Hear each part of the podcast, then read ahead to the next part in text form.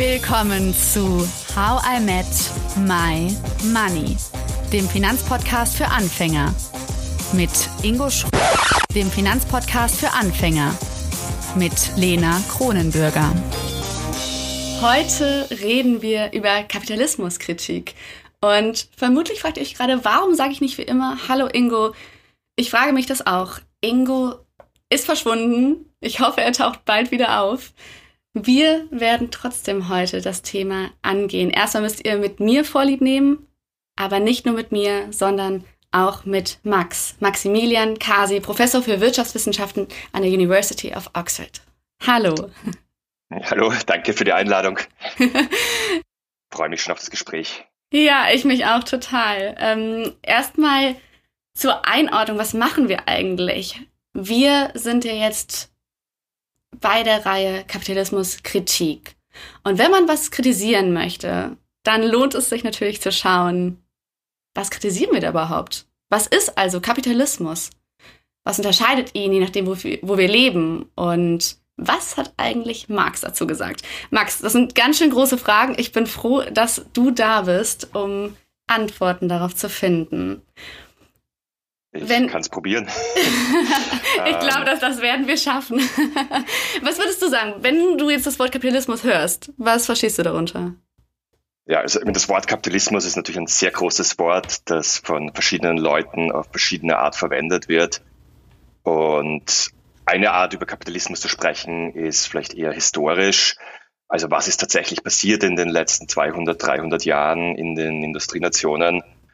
Und da, gehö und da gehören dann natürlich ganz viele verschiedene Dinge dazu und da gehören auch so Sachen wie Sklaverei, Imperialismus und Kolonialismus und Faschismus und so weiter dazu und auch alle anderen Facetten unseres Lebens.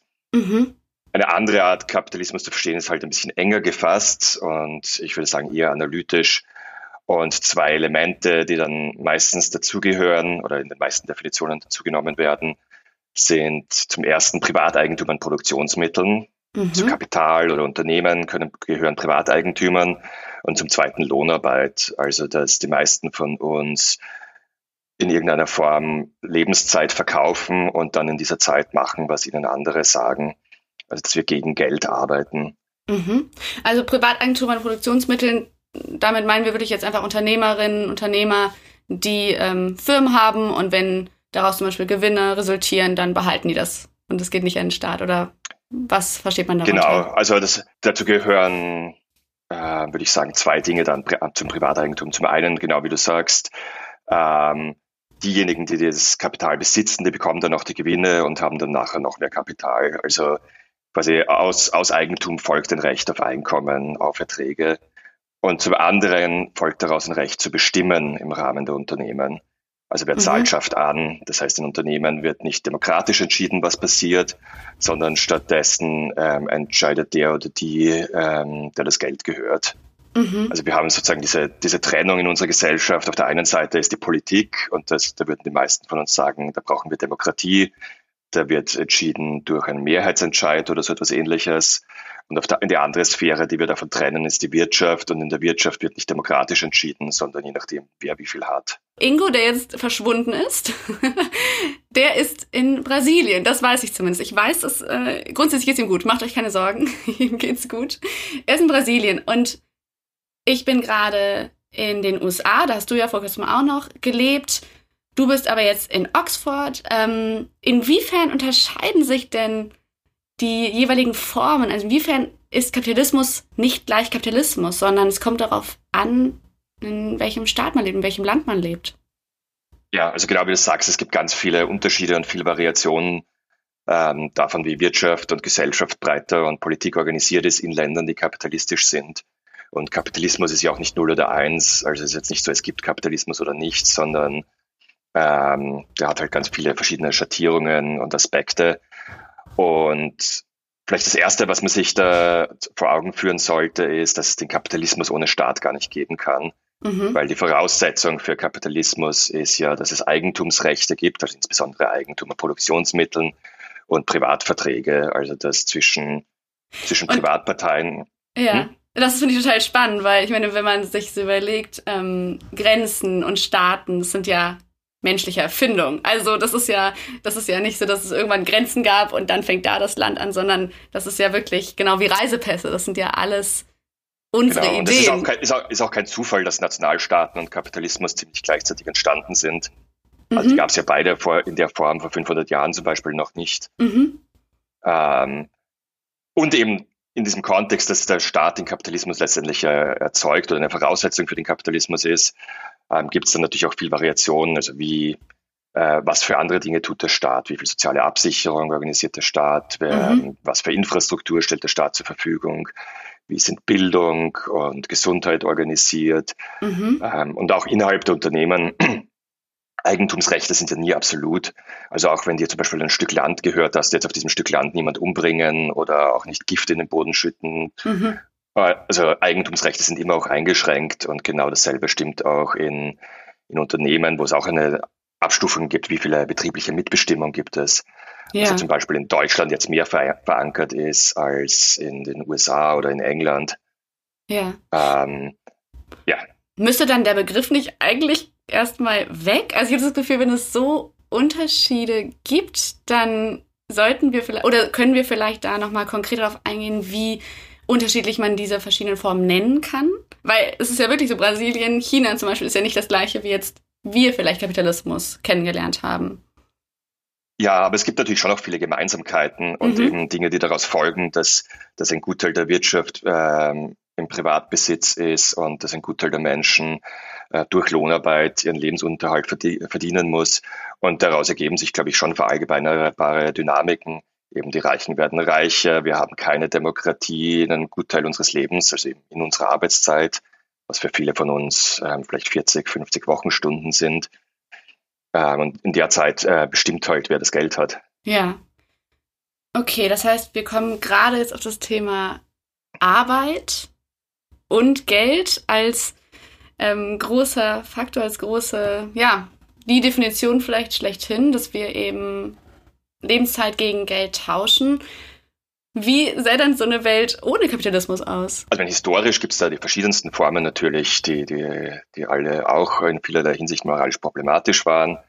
Aber ähm, also klassische Unterteilung ist halt, dass wir, dass vor dem Kapitalismus gab es den Feudalismus, da hat niemand oder haben nur die wenigsten gegen Geld gearbeitet, sondern ein Großteil der Wirtschaft war über Feudalbeziehungen organisiert, wo ähm, da gab es irgendeinen Fürsten oder Herrscher oder Ritter lokal und die Bauern waren abhängig von denen, die durften nicht wegziehen, die haben auf dem Land ihres, ihres Herrn arbeiten müssen.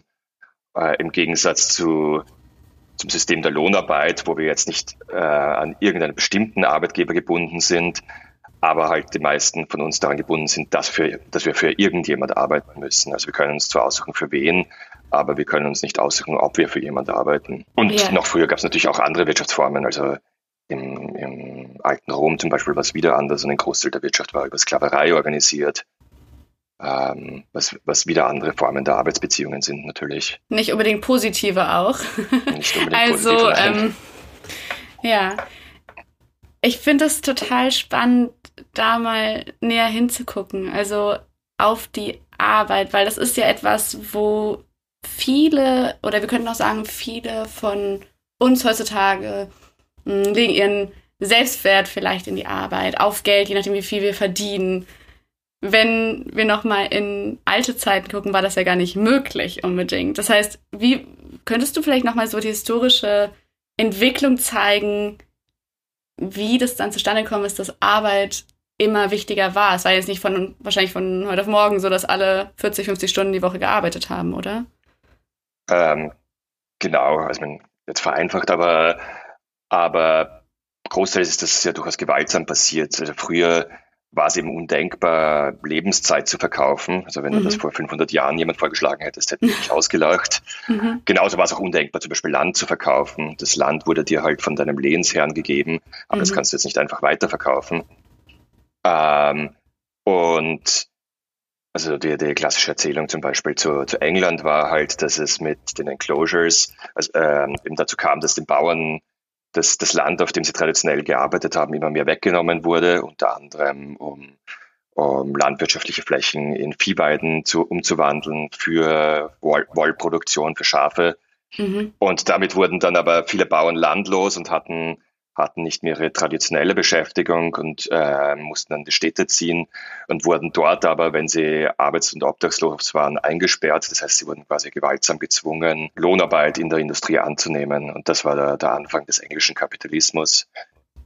Und ähnliche Dinge sind dann später in vielen Kolonien passiert, wo es ja wo es genauso die, die, die Menschen in den eroberten Ländern ähm, nicht, nicht unbedingt freiwillig jetzt für die, für die Unternehmen äh, ihrer Kolonialherren gearbeitet haben, dann auch gezwungen werden mussten. Und ein wichtiger Mechanismus war da über die Steuereinhebung der Kolonialmächte.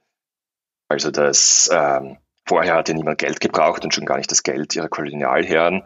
Aber dann haben sie auf einmal Steuern bezahlen müssen in Geldform. Mhm. Und um das Geld irgendwo herzubekommen, haben sie dann anfangen müssen zu arbeiten. Und da, das heißt, ähm, sie wurden eigentlich de facto indirekt äh, mit Gewalt dazu gezwungen, wiederum Lohnarbeit anzunehmen. Und das war an vielen Orten eben der, der Anfang eines modernen Arbeitsmarkts. Mhm.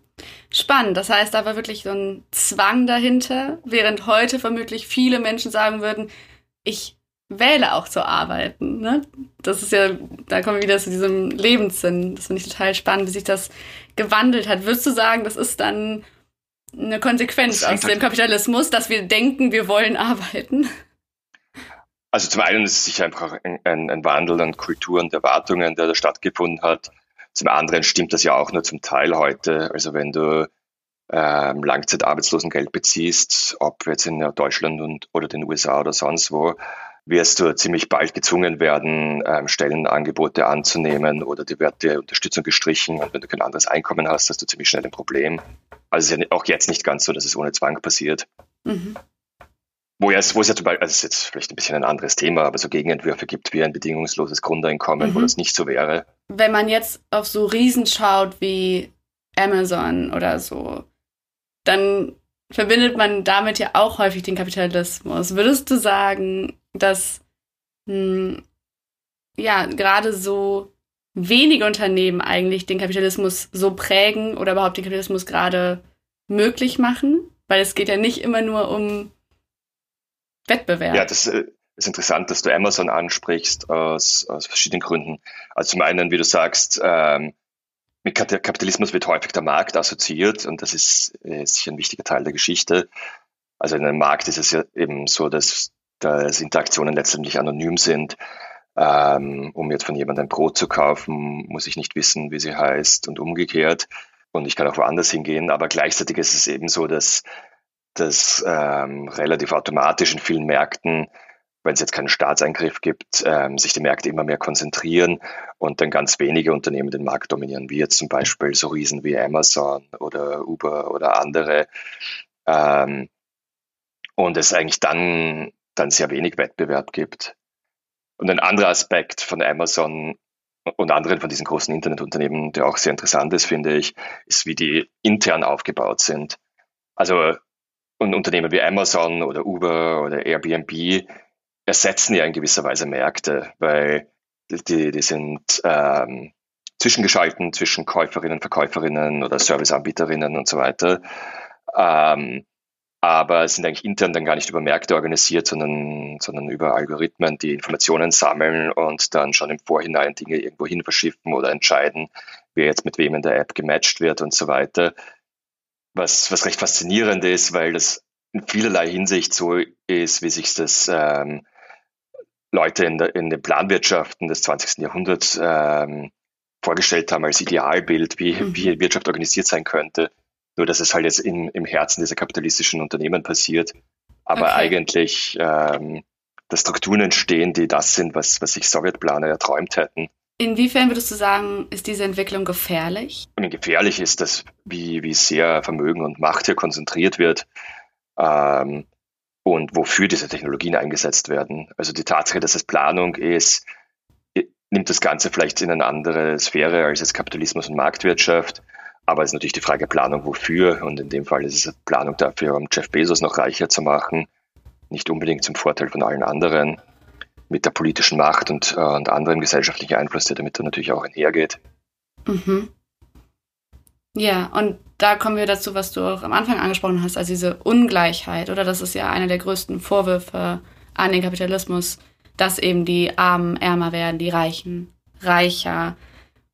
Genau. Ist, und das ist ja auch das, was wir massiv sehen, also vor allem seit den 70er Jahren, also seit dem Aufweichen der Institutionen des Wohlfahrtsstaats in vielen westlichen Ländern, mhm. ist die Ungleichheit explodiert und für in vielen Ländern insbesondere in angelsächsischen Ländern, aber auch in anderen westeuropäischen, ist es so, dass die untere Einkommenshälfte jetzt nicht wirklich mehr hat als in den 70er Jahren, obwohl die Wirtschaft massiv gewachsen ist seither. Und gleichzeitig sind die Vermögen und Einkommen des obersten Prozents einfach explodiert im Vergleich, die da natürlich natürlich auch ähm, relativ gesehen wesentlich mehr gesellschaftlichen Einfluss haben. Mhm. und das geht halt einher ja. mit, mit dem Zurückfahren des Staats, äh, angefangen mhm. in den 80er Jahren und äh, zuerst unter Thatcher und in England und unter Reagan in den USA und später dann auch in anderen Ländern. Mhm. Hm, also würdest du sagen, es wäre gut, wenn der Staat wieder mehr Macht bekommen würde, mehr eingreifen würde oder zumindest in bestimmten Bereichen, wie beispielsweise jetzt Gesundheit, da einfach die Kontrolle behält, den Hut auf hat? Ähm, also genauso wie der Kapitalismus nicht gleich Kapitalismus ist, ist ja auch Staat nicht gleich Staat. Insofern muss man da ein bisschen vorsichtig mhm. sein, glaube ich. Definitiv. Aber was ich auf jeden Fall unterschreiben würde, wäre, dass, dass es viele Bereiche unseres Lebens, unserer Wirtschaft gibt, die nicht kapitalistisch organisiert gehören und viele davon auch äh, Sinn macht, wenn sie mehr zentral organisiert sind, zum Beispiel über den Staat. Mhm. Und ich glaube, es würde Sinn machen, eben Bereiche wie Gesundheit und Bildung ganz aus dem Markt herauszuhalten Mhm. Weil das sind ja auch Bereiche, wo sich Ungleichheiten ganz massiv multiplizieren können. Wenn Bildung privatisiert ist, heißt das, Reiche bekommen bessere Bildung, ähm, haben dadurch dann später noch mehr Einkommensquellen und Einfluss und die Dynamiken, um Ungleichheit zu vergrößern, verstärken sich noch mehr, als mhm. sie ohnehin schon da sind. Ja. Und dasselbe bei der Gesundheit.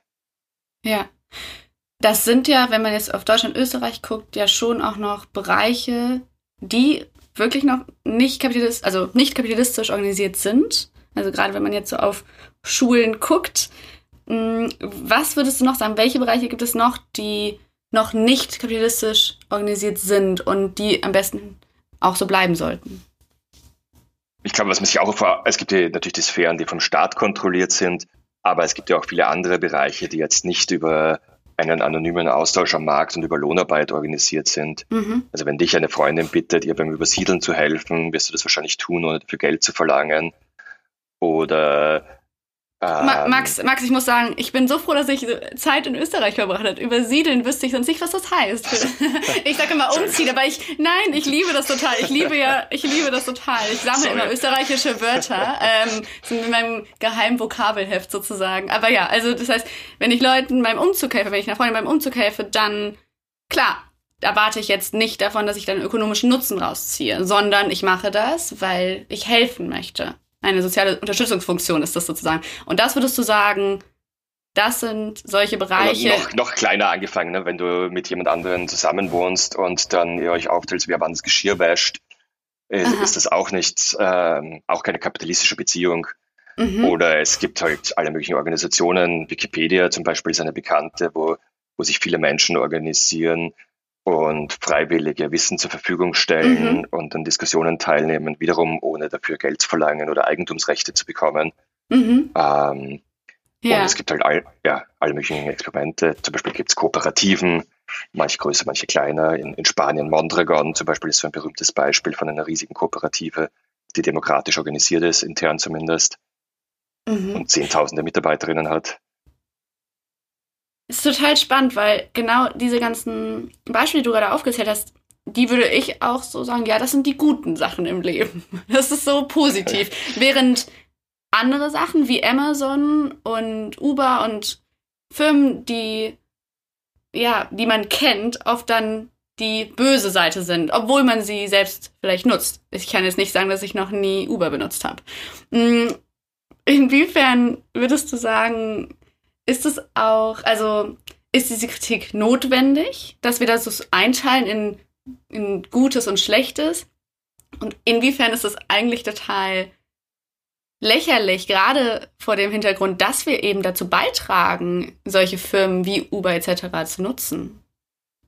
Also ich glaube, es macht zumindest in dem Bereich nicht so viel Sinn, das jetzt auf eine individuelle moralische Ebene runterzubrechen. Mhm. Ob jetzt jemand in Amazon böse ist oder nicht, oder ob ich äh, gut oder schlecht bin, wenn ich es nütze, sondern wir sollten uns überlegen, wie wir unsere Gesellschaft organisieren wollen und was das für Folge, ähm, zur Folge hat und für wen. Mhm. Ähm, wer, wer profitiert ähm, von einer bestimmten Organisationsform und wer nicht. Wo steigt die Ungleichheit, wo, wo können wir uns noch auf Augenhöhe begegnen oder nicht, mhm. wo können wir über unser eigenes Leben bestimmen oder nicht. Ich glaube, das sind die Fragen, die, die diskutiert gehören und nicht, ob jetzt Amazon böse ist oder nicht. Ja.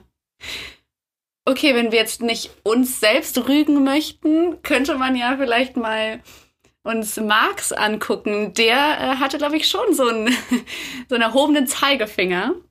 Was würdest du sagen, hat er denn kritisiert? Also, wenn es jetzt gerade so um Themen geht, wie dass andere Leute ausgebeutet werden, dass es eine große Ungleichheit in der Gesellschaft gibt. Was war da seine Bewertung? Ja, das ist bei Marx immer so ein bisschen zweideutig, weil also seine, sein Selbstverständnis war ja, dass er ein wissenschaftlicher Sozialist ist, im Gegensatz zu den utopischen Sozialisten, die, die es davor gab. Also was, was damit gemeint ist, dass sein Anspruch war, den Kapitalismus zu analysieren und zu verstehen, was für Entwicklungstendenzen er hat und Vorhersagen über die Zukunft zu machen und dann das Ganze ähm, halt vielleicht damit verbunden, dass er auf der Seite der Zukunft stehen will und die Zukunft ist die Überwindung des Kapitalismus bei ihm. Ähm, Gleichzeitig hat es hat natürlich trotzdem vieles von dem, was, was er und, und andere geschrieben haben, eine moralische Dimension. Also du hast die Ausbeutung mhm. erwähnt. Mhm. Ähm, das, äh, also ich weiß nicht, wie sehr wir jetzt in die Details gehen wollen, aber das ist recht interessant bei Marx, weil da nimmt er eigentlich her die, die Denkweise, die, die viele von, ähm, von liberalen Philosophen her, vorher, zum Beispiel John Locke, mhm. hatten, ähm, die sagt, als wenn, wenn ein freiwilliger Tausch stattfindet, ist das gerecht. Also wir tauschen Gleiches gegen Gleiches mhm. und dann kann das nicht ungerecht sein. Und er hat einfach die Logik zu Ende gedacht und ähm, gezeigt, dass das nicht äh, intern konsistent sein kann, weil irgendwo gibt es dann den Mehrwert und das hat er dann Ausbeutung genannt. Worauf ich hinaus wollte, ist Ausbeutung ist einerseits hier einfach eine, eine Beschreibung, die sagt, das ist logisch inkonsistent, wie die liberalen Philosophen über gleichen Tausch nachgedacht haben. Aber ja. andererseits hat Ausbeutung natürlich eine moralische Dimension und ist was Schlechtes implizit. Ähm, und dasselbe ist ein, also ein, ein anderer Aspekt von dem, worüber Marx geschrieben hat, sind so die Krisen des Kapitalismus. Kann man jetzt auch einfach beschreiben und sagen, ähm, alle 10, 20 Jahre gibt es eine große Krise im Kapitalismus, die Finanzmärkte brechen zusammen, es gibt Massenarbeitslosigkeit und so weiter. Mhm kann man jetzt als reine Beschreibung sehen, aber hat natürlich auch eine, eine moralische Dimension, weil, weil die meisten von uns diese Krisen nicht gut finden. Ja. Mm, was ich spannend finde an, an Marx, war ja sozusagen auch seine Beschreibung der Unterteilung eben von den Kapitalisten und den Arbeitern. Ist es immer noch so aktuell? Würdest du sagen, dass da hatte er recht mit seiner Beobachtung? Dahin führt der Kapitalismus uns? Ähm, naja, es ist ein bisschen die Frage, was man genau damit meint. Also mhm. was, was ja offensichtlich schon stimmt, ist, dass wir noch Lohnarbeit haben. Wir arbeiten für Geld oder zumindest die meisten von uns. Und in, das ist dann eine Beziehung, da ist eine Seite die Arbeitgeberin, andere Seite die Arbeiterin. Und da ist klar, wer sozusagen, es gibt, es gibt diese zwei, zwei Seiten mhm. dieser Beziehung. Ähm, was halt Marx argumentiert hat, und da wird es schwieriger, ist, dass sich die, die Gesellschaft immer mehr in zwei Gruppen aufteilen wird. Arbeiterinnen und Kapitalistinnen und die Kapitalisten werden immer weniger werden, relativ gesehen. Mhm. Ähm, und die anderen verarmen, was halt in der Form so nicht, nicht ganz stimmt historisch. Und ähm, gibt es halt auch in, also noch in der jüngeren Vergangenheit auch immer wieder die Diskussionen in Soziologie und anderen Disziplinen, inwiefern jetzt so eine Beschreibung in Klassen Sinn macht, mhm. weil also es ist ja, also eine ist die ökonomische Position, die ist klar. Äh, wer, wer für Geld arbeitet, ist eine Arbeiterin. Aber was dann daraus folgt, ist ein bisschen weniger klar. Also nehmen sich zum Beispiel die Leute selbst als Arbeiterinnen wahr, äh, mhm. sowas wie ein Klassenbewusstsein. Mhm. Ähm, oder verstehen wir uns anders? Also ähm, Leute können sich auch zum Beispiel anhand ihres Geschlechts oder ihrer ethnischen Identität oder sonst wie definieren. Mhm. Ähm, und äh, also entsprechend zum Selbstbewusstsein ist dann die Frage, inwiefern ist, verläuft die Politik an dieser Trennlinie zwischen Arbeiterinnen und Kapitalistinnen. Ähm, yeah. Wie schaut's aus mit Ungleichheit zwischen Arbeiterinnen? Also es ist jetzt ähm, ja nicht so, dass alle, alle, die für Geld arbeiten, ähm, gleich gut oder schlecht gestellt sind mhm. oder gleich, gleich viel oder wenig Sicherheit im Leben haben. Ja. Und dann ist auch die Frage von, von Biografien, inwiefern wir vielleicht in verschiedenen Positionen sind im Laufe unseres Lebens. Ähm, also, die, also viele von uns sind ja mit, mit, ich weiß nicht, 60 nicht am selben Punkt wie mit 25. Wie, wie sind wir dann einmal Arbeiterin und einmal nicht oder so? Mhm.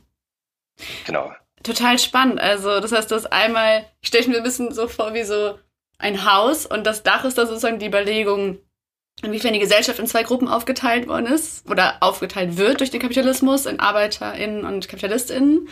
Und dann darunter aber nochmal, wenn man näher dran zoomt, jetzt zum Beispiel an die Arbeiterinnen, hast du gerade erklärt, dass man da auch nochmal hinschauen muss. Also inwiefern gibt es da Ungleichheiten? Oder ist es wichtig oder inwiefern werden die wahrgenommen, diese, diese Ungleichheiten? Habe ich das richtig verstanden? Genau, das ist halt auch immer eine Frage, was, äh, wie politisch gehandelt werden kann. Ne? Wer sich irgendwie als Teil einer Gruppe versteht mhm. ähm, oder eben auch nicht, äh, wo halt dann auch so Fragen wie, wie Rassismus oft reinkommen, die halt dazu führen können, dass Leute, die eigentlich ähnliche ökonomische Interessen haben, ähm, dann, dann gegeneinander kämpfen, statt, statt für unsere, ihre gemeinsamen Interessen. Max, ich bin schon ganz begeistert von all dem, wie du es jetzt schon auch für mich und uns runtergebrochen hast. Ich weiß, du beschäftigst dich wahrscheinlich sonst noch theoretischer mit diesen Themen. Machen wir es trotzdem jetzt mal so, vielleicht ganz plump. Wir stellen uns jetzt einfach mal vor, der Kapitalismus ist eine Person. Eine Person, die du ähm, einfach mal angreifen kannst mit Vorwürfen. Welche Vorwürfe würdest du dieser Person in den Kopf werfen? Einfach mal so, wenn du einmal wütend sein dürftest. Was würdest du sagen? Was nervt dich am Kapitalismus? Was findest du schrecklich? Welche Einwände hast du? Ähm, da würde ich wahrscheinlich vier Sachen anführen. Äh, zum ersten ist er antidemokratisch. Das heißt, es gibt einen ganz weiten Bereich unseres, unseres Lebens, den nennen wir jetzt die Wirtschaft. Und in der Wirtschaft wird ein, äh, bestimmen wir nicht über uns selbst, äh, weder individuell noch kollektiv, sondern es bestimmt eben, wer das Geld hat. Also das mhm. ist ein ganz fundamentaler Widerspruch zwischen Kapitalismus und Demokratie.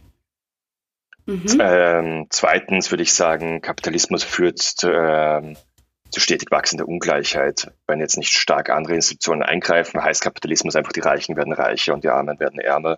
Mhm. Äh, mit allem, was daraus folgt, an wie wir unser Leben führen können, wie viel gesellschaftlichen Einfluss wir haben und so weiter. Ja, jetzt Drittens, bei Punkt 3, genau. ähm, führt Kapitalismus zu, zu Instabilität. Also wir haben einfach ähm, immer wiederkehrende Finanzkrisen, also von zuletzt, die letzte große war 2008. Es kann gut sein, dass uns jetzt gerade die nächste bevorsteht. Ähm, mhm. Was natürlich dann für viele Leute bedeutet, sie verlieren ihre Arbeit, ähm, rutschen die Armut ab und so weiter.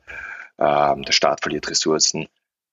Und viertens, äh, ähm, natürlich auch extrem wichtig, ähm, Kapitalismus führt zu massiver Umweltverschmutzung und Klimazerstörung, was auch einfach daran liegt, dass, dass die, die, die Umweltzerstörenden nicht für die Konsequenzen ihres Handelns zahlen. Das mhm. heißt, um, um das zu überwinden, braucht es in irgendeiner Form nicht kapitalistische Mittel. Das heißt ja. natürlich nicht, dass jede Form von nicht kapitalistischer Organisation deswegen die Umwelt schützt. Alle Sowjetunion war jetzt auch nicht die umweltfreundlichste. Ja, das habe ich auch gesagt. Es kommt nämlich noch eine Folge, über, da reden wir genau darüber, die haben wir schon aufgenommen, die kommt aber erst äh, nach der Folge mit dir raus. Und genau das habe ich auch angebracht. Also, dass die Sowjetunion, genau, das ist ja, das, da sieht man ja, dass es ein politisches Problem ist und nicht eben nur ein reines ähm, kapitalistisches Problem, oder? Natürlich, also wir müssen politisch handeln, um, um unseren Planeten zu retten, aber die Mittel dazu können letztendlich ähm, nicht einfach nur aus einer kapitalistisch organisierten Privatwirtschaft kommen, sondern dazu braucht es eben politisches Handeln. Mm, was ich total spannend finde bei deinem Punkt 3, also dass jetzt zu Instabilität führt und dass dadurch auch immer wieder so Finanzkrisen kommen, das da würde ich ganz gerne nochmal einhaken, weil das haben wir im Podcast auch behandelt, dass das eben dieser Kreislauf ist, ne? Also das, das, es geht dann wieder hoch es geht wieder runter und so weiter und so fort. Und das würde ja nur aufhören, wenn wir wirklich aussteigen würden. Also wenn es wirklich den Kapitalismus nicht mehr geben sollte. Und da frage ich mich, wie? wie könnten wir das tun? Ah, ähm, eine große Frage, die sich schon viele ja. gestellt haben. ähm, also, wo, wo wahrscheinlich eben verschiedene Leute verschiedene Antworten geben würden. Ähm, so wie ich sehe, ist ja eben Kapitalismus nicht null oder eins, sondern es ist halt eine Frage, mhm. wie, wie viel unserer Gesellschaft organisieren wir wie kapitalistisch. Mhm. Ähm, also keine Ahnung, um, um auf das Beispiel von vorhin zurückzukommen, wenn wir können gesetzlich einfordern, dass es mehr betriebliche Mitbestimmung von Arbeiterinnen gibt in Unternehmen, mhm. dann sind das noch immer kapitalistische Unternehmen, aber ein bisschen weniger kapitalistische, wo es ein bisschen mehr Demokratie gibt. Mhm. Ähm, und ich glaube, so gibt es halt ganz, ganz viele verschiedene Dimensionen. Das kann über den Staat gehen, das kann aber auch darüber gehen, dass wir andere Institutionen schaffen, die nicht kapitalistisch organisiert sind. Mhm. Wir haben ja schon so Dinge wie Wikipedia oder Mondragon und so erwähnt. Ja. Und, hm? finde ich spannend. Also du bist jetzt nicht der bei der Fraktion radikal, äh, der Kapitalismus muss oder kann weg, sondern da müssen wir einfach in Teilbereichen schauen, dass wir nicht kapitalistisch ähm, arbeiten und leben. Also ich glaube, es gibt doch schlicht keine, keine Organisation oder keine politische Mehrheit, dafür jetzt einen revolutionären Umbruch in der näheren Zukunft durchzuführen. Gleichzeitig glaube ich, dass ähm, Kapitalismus wie auch andere Wirtschaftsformen vor ihm einfach etwas historisch Gewachsenes ist und wirklich etwas sehr Junges. Also gibt es jetzt vielleicht 200, 250 Jahre Kapitalismus. Mhm. Ähm, es wäre doch sehr überraschend, wenn das jetzt das Ende der Geschichte wäre. Also ich, ich will mhm. mich zu, zu, wetten trauen, dass da noch anderes kommt. Ja. Aber wann in welcher Form ist schwieriger zu sagen. Mhm. Wenn wir jetzt mal von der ich meine, du warst jetzt nicht aggressiv mit deinen vier Punkten. Du hättest natürlich diese Person, die Kapitalismus-Person, natürlich noch mehr beschimpfen können. Aber gehen wir jetzt mal vielleicht ähm, zu der zu einer romantischeren Form über dem Liebesbrief. Wenn du jetzt einen Liebesbrief an den Kapitalismus schreiben müsstest, weil ich dich jetzt zwinge, was würde in diesem Liebesbrief stehen? Also was würdest du sagen, sind Vorteile des Kapitalismus, die ja, die du auch nicht missen möchtest für unsere Gesellschaft und unsere Wirtschaft? Liebesbrief ist ein bisschen schwierig, aber es gibt natürlich auch schon einige beeindruckende Dinge, die, die, die, im Kapitalismus entstanden sind. Zum einen ist natürlich die technische Innovation. Es ist einfach, es ist schon unglaublich, was, was wir technisch alles geschaffen haben in den letzten 200 Jahren. Und da, da ist halt Kapitalismus zumindest ein Teil davon, wenn auch nicht der einzige. Und der andere große Punkt wäre wahrscheinlich, dass das Kapitalismus dazu geführt hat, dass vieles andere an traditionelleren Herrschaftsformen ähm, zurückgegangen ist. Eben angefangen mhm. von, ähm, von feudalen Formen und, und äh, Abhängigkeit von Lehnsherren und so weiter, aber auch bis hin dazu, wie Familienstrukturen aussehen und ähm, bei aller Ungleichheit zwischen Geschlechtern, die es noch gibt, ähm, schaut das Patriarchat nicht so aus, wie es vor 100 Jahren ausgesehen hat mhm.